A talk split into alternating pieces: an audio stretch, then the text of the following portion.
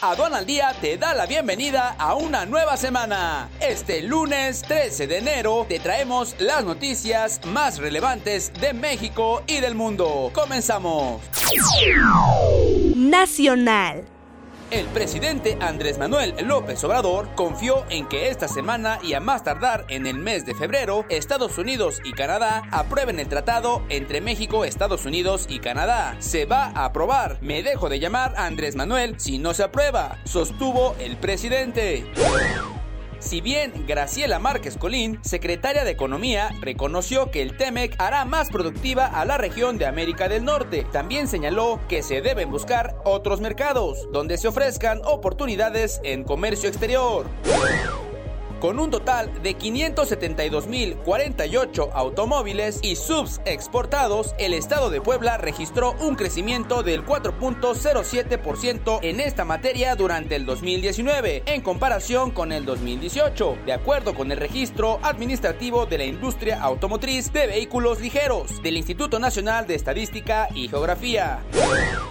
Se espera que durante los primeros tres meses del año los envíos a México de gas natural se ubiquen en 5.3 mil millones de pies cúbicos diarios, pero es probable que la volatilidad en los flujos transfronterizos continúe durante el primer trimestre, aseguró el S&P Global Platts internacional. Larry Kudlow, uno de los principales asesores económicos del presidente Donald Trump, desestimó las perspectivas de que la administración concluya nuevas fases de un acuerdo comercial con China, diciendo que cualquier negociación futura dependerá de cómo se implemente un acuerdo inicial, el cual se firmará esta semana. Quedas bien informado con las noticias más relevantes del día.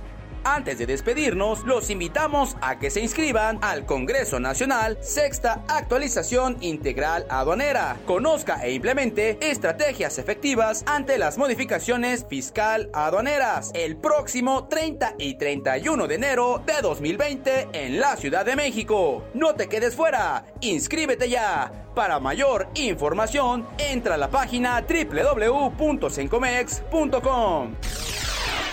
Esperamos que sigan teniendo un maravilloso día y los esperamos el día de mañana con más notas solo por Aduana al Día. Yo soy Luis Quiñones, hasta la próxima. Este es un servicio noticioso de la revista Estrategia Aduanera. Aduana al Día. EA Radio, la radio aduanera.